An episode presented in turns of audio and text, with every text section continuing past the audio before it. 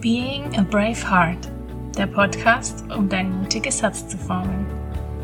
Ich heiße dich herzlich willkommen zu einer neuen Folge ähm, in meinem Podcast Being a Brave Heart. Und wie in der Folge zuvor schon angekündigt, möchte ich in dieser Folge ähm, darüber sprechen, wie es euch helfen kann, in ähm, Gesprächen, in Unterhaltungen, in der Kommunikation so vorzugehen, ähm, dass alle Beteiligten da gut daraus halt auch hervorkommen, dass ähm, niemand explodiert, damit äh, kein Streit ausbricht, sondern dass ihr so kommuniziert, dass es für euch passt, dass ihr das sagen könnt, was euch auf dem Herzen liegt, aber dass ihr auch die andere Sichtweise verstehen könnt und dass ihr vor allem auch keine Angriffsfläche seid in diesem Gespräch. Und ähm, da hilft eine Kommunikationstechnik ganz arg. Ich habe es in der Folge zuvor auch schon angesprochen. Und ähm, das ist die gewaltfreie Kommunikation nach Rosenberg. Und ich habe darüber schon viel gehört, auch viel gelesen und auch ähm, drin geübt.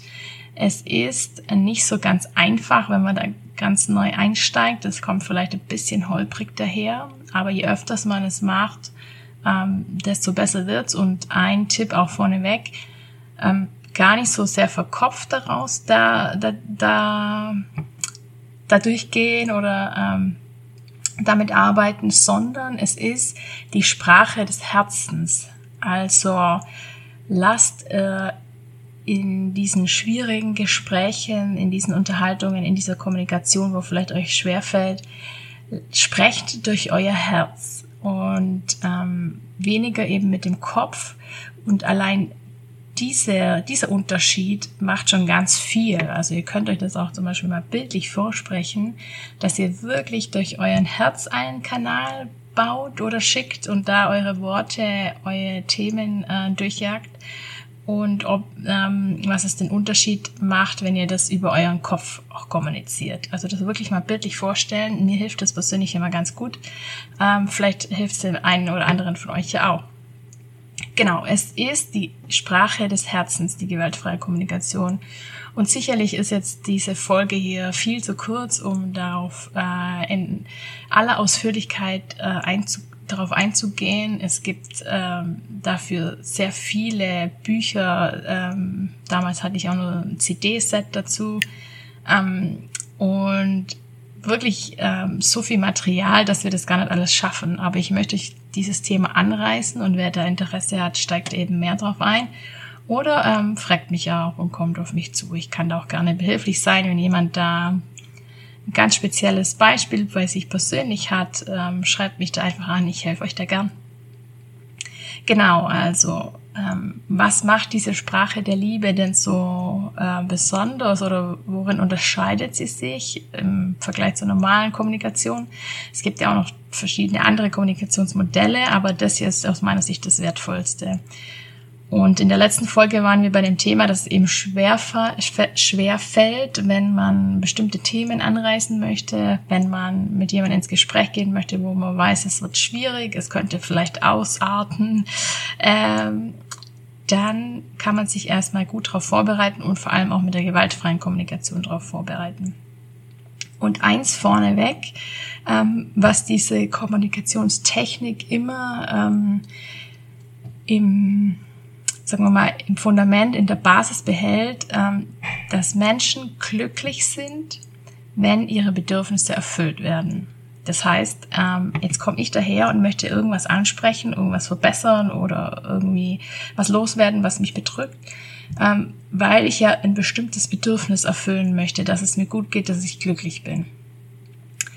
Es gibt es aber diesen Gesprächspartner oder diese Gesprächspartnerin gegenüber und diese oder derjenige hat eben auch seine Bedürfnisse. Das heißt, ich darf das immer im Hinterkopf behalten, dass unser beider Bedürfnisse erfüllt werden sollen oder müssen, dass es uns beiden gut geht.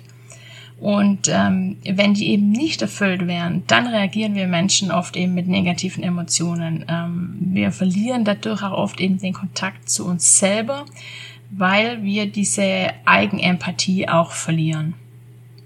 Heißt, Bedürfnisse sind erfüllt, ich bin glücklich, ich kann bei mir sein, ich nehme mich wahr und ich bin umso mehr in meine Mitte. Ähm, und wenn diese Bedürfnisse eben nicht erfüllt sind, dann verfallen wir eben in destruktive Kommunikationsmuster. Dann haben wir auch diese fehlende Fremdempathie. Also zum einen haben wir diese negativen Emotionen und verlieren den Kontakt zu uns selber, also keine Eigenempathie. Und wir verfallen eben in diese eher nicht so guten Kommunikationsmuster und fehlt dann auch die Fremdempathie. Das heißt, auf beiden Seiten verlieren wir diese Empathie, wenn unsere Bedürfnisse nicht erfüllt werden. Und darauf kommt diese Sprache der Liebe, die gewaltfreie Kommunikation immer wieder drauf zurück. Also die gewaltfreie Kommunikation hilft uns, um beim Sprechen und Zuhören empathisch zu bleiben. Ähm, das fördert dieses natürliche Einfühlungsvermögen, das ähm, weckt den Wunsch von Herzen auch zu geben. Dieser Wunsch wird durch diese Kommunikationstechnik erzeugt. Ähm, die äh, verbessert auch unsere persönlichen Beziehungen und sie vermittelt ähm, zwischen Konflikten. Also sie geht eben auf beide Partien ein und wo die gewaltfreie Kommunikation auch hilft und was wir eigentlich an allererster Stelle setzen dürfen, ist, dass ähm, wir einfühlsamer mit uns selber umgehen. Das heißt, ich kann diese gewaltfreie Kommunikation auch bei mir selber anwenden. Ja, so viel mal ein bisschen zur Theorie. Ich hoffe, es ist jetzt nicht zu, äh, ähm, zu lange gewesen, aber es gehört ein bisschen auch was dazu, das zu verstehen. Und in dieser gewaltfreien Kommunikation gibt es zwei Protagonisten. Da gibt es einmal diesen Wolf und einmal gibt es diese Giraffe. Wenn wir unsere Bedürfnisse nicht erfüllt haben, wenn wir mit diesen negativen Emotionen ähm, um uns werfen, auf uns selber und auf andere, dann sind wir in der Wolfssprache unterwegs. Der Wolf ist die Reaktion, also diese destruktive Kommunikationsmuster, weil unsere Bedürfnisse nicht erfüllt sind. Wir verlieren die Empathie und fallen dann eben in das Muster der Verteidigung, gehen in den Rückzug oder gehen eben in den Angriff über ähm, auch wenn es ganz ausartet, dann auch bis zu gewalttätigen Reaktionen natürlich, kann auch sein. Der Wolf übernimmt niemals die Verantwortung für sich selbst, sondern schiebt immer diese Schuld den anderen in die Schuhe und er fühlt sich immer im Recht. Ähm, der, man erkennt es oft auch, wenn es jemand darum geht, Recht zu haben. Das ist so diese Haltung. Das heißt, der Wolf, der analysiert, der kritisiert, der interpretiert. Also als Beispiel, wenn du das und das nicht beachtest, dann so geht das nicht, weil ähm, das machst du nur, weil ähm, du bist faul, du bist dumm. Ähm, bei uns gibt es das nicht. Äh, das hast du gut und schlecht gemacht. Ähm, wenn du nicht wärst, wenn du nicht immer und so weiter und so fort. Ähm, also da erkennt man eigentlich diesen Wolf ähm, ganz genau. Und da gegenüber braucht es eben diese Sprache der Giraffe. Die Giraffe spricht nämlich die Sprache des Herzens. Sie trennt auch die Beobachtung und Bewertung. Sie achtet auf ihre Gefühle und auch auf die Gefühle ähm, der anderen. Das heißt, sie übernimmt Verantwortung, sie besitzt Einfühlungsvermögen, ähm, sie erkennt auch, was ähm, hinter dem Unausgesprochenen liegt. Ähm, sie kann ähm, diese Aggression oder aggressiven Äußerungen auch wahrnehmen, die, die äh, unter der Oberfläche schwelen. Ähm, sie kann auch ihre Gefühle und Bedürfnisse ausdrücken, was ganz, ganz wichtig ist, ohne Kritik, Urteil und Anklage auch. Ähm, sie kann ihr Anliegen formulieren, sie ähm, fühlt sich selbst und sie weiß auch um ihre Grenzen. Und sie hat auch diesen Leitspruch, wenn es mir gut geht, dann kann es auch das an die anderen weitergeben. Das habt ihr sicherlich schon gehört. Ähm, genau, das sind diese zwei Protagonisten. Und ähm, da gilt es eben, sich selber mal zu beobachten, wie kommuniziere ich denn als Wolf oder als Giraffe? In welcher Situation kommuniziere ich als Wolf oder in welcher kommuniziere ich als Giraffe? Das heißt, habe ich schon beide in, in mir und auch beide trainiert. Die Frage ist, wann springt der Wolf aus seiner Höhle und wann kommt die Giraffe daher? Und überall da, wo dieser Wolf sich zeigt, da ist es wert, dass ich da ein bisschen den Blick näher drauf lege und schaue, okay, wie kann ich in diesen ähm, Situationen, Gesprächssituationen, in diesen Kommunikationssituationen anders umgehen? Wie kann ich damit anders umgehen? Wie kann ich mich selber besser schützen? Wie kann ich besser argumentieren für mich selber oder eben meine Grenzen setzen? Ähm, wie kann ich da einfühlsamer sein? Was brauche ich in diesen Situationen? Und um diese Sprache der Giraffe zu lernen oder auch damit umzugehen, gibt es vier Schritte. Und die sind im ersten Ansatz erstmal ganz easy, wenn man die hört. Ähm, die in die Praxis umzusetzen bedeutet allerdings schon ein bisschen Übung. Und das geht, wie gesagt, jetzt in dieser ganzen Folge nicht, aber ich gebe euch einfach einen, einen Abriss davon, was für euch möglich ist. Ähm, und zwar sind die vier Phasen beobachten, Gefühl, Bedürfnisse und Bitten.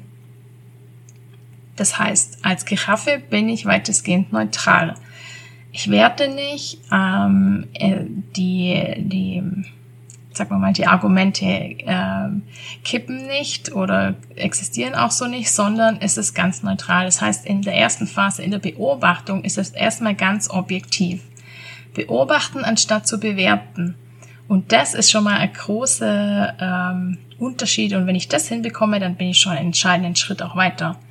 Denn der Leitgedanke in diesem ersten Part ist, alles, was ich mit einer Kamera und zum Beispiel mit einem Tonband festhalten kann, ähm, all das ist beobachten. Und all das, was darüber hinausgeht, ähm, ist bewerten. Zum Beispiel, du bist fleißig. Das ist wertend. Also, wo, wie soll ich das aufnehmen, dass jemand ähm, fleißig ist? Das heißt, das funktioniert erstmal nicht. Wenn du die Wohnung sauber machst, finde ich das fleißig. Das heißt, wenn du die Wohnung sauber machst, ist eine Beobachtung.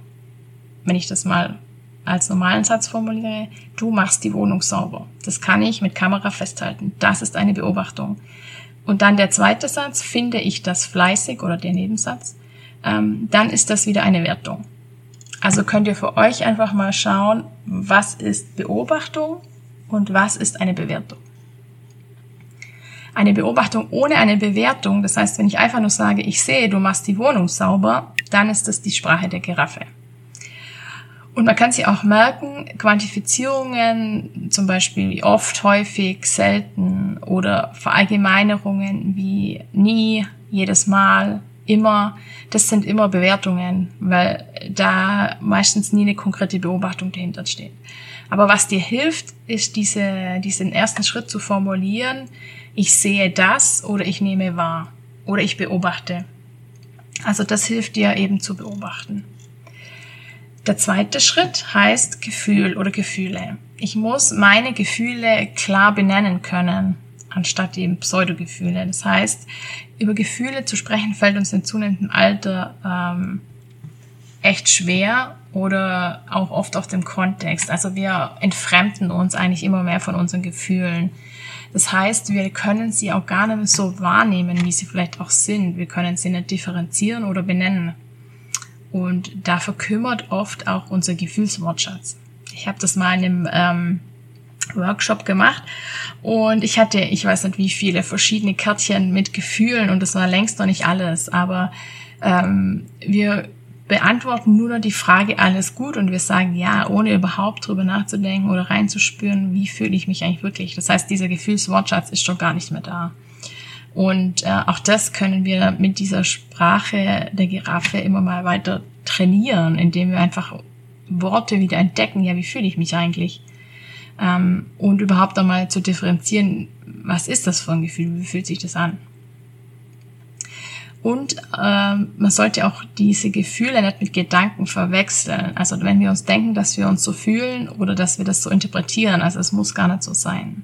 Das heißt, diese Gefühle auszudrücken, ich fühle mich, ich fühle, ähm, ist ein großer Baustein in diesem ganzen ähm, Konstrukt der gewaltfreien Kommunikation. Dann als nächsten Step Bedürfnisse. Das heißt, im dritten Satz ähm, ne, benenne ich meine Bedürfnisse. Wir erinnern uns, wenn mein Bedürfnis befriedigt ist, dann geht's mir gut. Das heißt, das Erfüllen oder das Nicht-Erfüllen von Bedürfnissen Das ist die Ursache unserer Gefühl, unserer Gefühle. Ähm, zum Beispiel dieses Bedürfnis nach Wertschätzung. Ist es erfüllt, geht's mir gut. Ist es nicht erfüllt, geht's mir nicht gut. Das heißt, wird es nicht erfüllt, reagieren wir als Wolf oder sprechen wir als Wolf und haben dann oft diese Schuldantwort oder ein Urteil in unserem, in unserer Kommunikation, in unserem Gespräch mit dabei. Und als Giraffe jedoch übernehmen wir die Verantwortung für uns selber. Wir erkennen, dass wir wütend sind und wir äußern auch, dass wir wütend sind. Also das Bedürfnis ähm, zu, zu äußern, dass mich etwas wütend macht, beziehungsweise im Gefühl davor, ich bin wütend oder ich fühle mich oder das macht mich wütend. Ähm, und im vierten Step geht es um die Bitte. Das heißt, wenn ein Bedürfnis nicht erfüllt ist, wir es aber erfüllt ähm, haben wollen, damit es uns gut geht, müssen wir unserem Gegenüber mitteilen und signalisieren, was wir benötigen, dass unser Bedürfnis erfüllt wird. Das bedeutet, wir drücken genau das aus, was der Gegenüber oder die Gegenüber tun soll. Und zwar ganz konkret und spezifisch und auch realistisch. Also ähm, es könnte zum Beispiel sein, dass jemand äh, den Tisch decken soll. Also ganz konkrete Handlung. Oder dass wir sagen, kannst du bitte wiederholen? Also dass jemand das bitte nochmal sagt und deutlich sagt oder sag mir bitte, wie ich was tun soll oder wie ich mich verhalten soll, das. Ähm, und sag oder sag mir, was du von mir erwartest. Also es gibt da verschiedene Dinge, aber man muss es möglichst konkret und spezifisch eben rausbringen, damit der andere versteht, was zu tun ist oder damit der andere, die andere versteht, warum ich denn jetzt überhaupt so wütend bin. Und bei der Bitte geht es nochmal ganz klar auch darum, ähm, einen Unterschied zu machen zwischen einer Bitte und einer Forderung. Das heißt, ähm, dass ich nicht fordere und in der Folge da eben, äh, dass das eine, also die Folge, die Forderung nicht die Folge einer Beschuldigung oder eine Bestrafung ist, sondern dass wir eben um etwas bitten, ganz konkret und auch höflich darum bitten. Genau, das sind diese vier Schritte, also das Beobachten, das Gefühl, ähm, die die Bedürf das Bedürfnis und diese Bitte. Und das war jetzt sicherlich sehr schnell, ultra schnell. Ihr könnt euch auch immer wieder anhören. Aber es ist der erste Step, mal drüber nachzudenken, was euch helfen kann, damit ihr eure Gespräche führen könnt und damit keine Angriffsfläche bietet. Das heißt jetzt ganz konkret, ähm, wenn mir jetzt was auf den Zeiger geht, wo ich sage, okay, ich bin ultra wütend, weil. Das heißt, ich sage, ich nenne die Beobachtung, ich sehe, dass du deine Jacke nicht ähm, an die Garderobe hängst. Kann ich fotografieren, weil die Jacke zum Beispiel auf dem Stuhl liegt. Ähm, dann benenne ich meine Gefühle, wo ich dann sagen kann, das macht mich wütend oder äh, da fühle ich mich gestresst oder äh, das enttäuscht mich, je nachdem, weil das Gefühl damit auch ausgelöst wird. Mein Bedürfnis ist es, also ich kann das auch so benennen, dass ich sage, mein Bedürfnis ist es, dass ich ähm, Ordnung brauche. Und das kann ich auch zum Beispiel benennen, dass ich sage, ich brauche Ordnung, dass ich in Ruhe arbeiten kann, dass ich ähm, da äh, ohne um die Jacke rumlaufen zu müssen, gerade durch den Flur gehen kann, je nachdem, weil die Bedürfnisse sind so unterschiedlich. Ich muss mir dessen einfach nur bewusst werden. Also wir können jetzt zum Beispiel das Beispiel nehmen, zum Beispiel das Beispiel nehmen. Also wir nehmen das Beispiel, ähm, dass ich Ordnung brauche, dass ich Ordnung im Raum eben auch Ordnung, meine innere Ordnung auch anbelangt. Und ähm, es stresst mich, wenn ich sehe, dass diese Jacke äh, nicht an der Garderobe hängt. Und die Bitte wäre jetzt ganz konkret, äh, ich bitte dich, dass du deine Jacke, wenn du nach Hause kommst, auf den Kleiderbügel hängst und an die Garderobe. Das ist nach diesem Schema, was ich euch jetzt äh, so erklärt habe, sehr holprig natürlich. Und wie gesagt, auch je öfter ich das praktiziere, desto runter wird es und dann halte ich mich auch nicht mehr an die ähm, an die Wortlaute, die ich jetzt zum Beispiel in diesen, in diesen Beispielen genannt habe, dann kommt es automatisch auch mit anderen Wörtern raus. Fakt ist, und darauf will ich eigentlich nach diesen 20 Minuten jetzt hinaus, diese gewaltfreie Kommunikation, diese Kommunikationsart und diese Technik hilft euch dabei, und das habe ich auch bei dem im letzten Podcast-Folge nochmal explizit erwähnt, eure Haltung zu verändern. Nicht nur euch zu sehen in eurer Wut, in eurer Trauer, in eurer Enttäuschung und zu sagen, ich brauche jetzt das von dir, weil ähm, oder äh, du machst dies und jenes, das verärgert mich, ohne diese Du-Kommunikation, sondern immer in der Ich-Kommunikation auch zu bleiben. Und es hilft euch in der Haltung zu bleiben, euch beide, beide Gesprächspartner zu respektieren und zu erkennen, dass beide Bedürfnisse erfüllt werden müssen. Auch mal zu hören, warum legt der oder diejenige die Jacke zum Beispiel immer auf den Stuhl. Also sagt er zum Beispiel, okay, wenn ich nach Hause komme, muss ich immer so dringend aufs WC, dass ich es nicht mehr schaffe, die Jacke ordentlich aufzuhängen. Aber ich hänge sie dann eine Stunde später auf den ähm, Bügel oder an die Garderobe. Und wenn ich das dann weiß, dann kann ich mit meinem Gegenüber auch einen Kompromiss finden. Das heißt, derjenige gegenüber hat auch sein Bedürfnis, wenn er nach Hause kommt, aber ein anderes Bedürfnis als ich selber. Und diese Art zu kommunizieren lädt euch beide dazu ein, kompromissbereit äh, in ein Gespräch zu gehen und auch so miteinander zu sprechen, dass keinerlei Angriffsfläche ähm, überhaupt angeboten wird.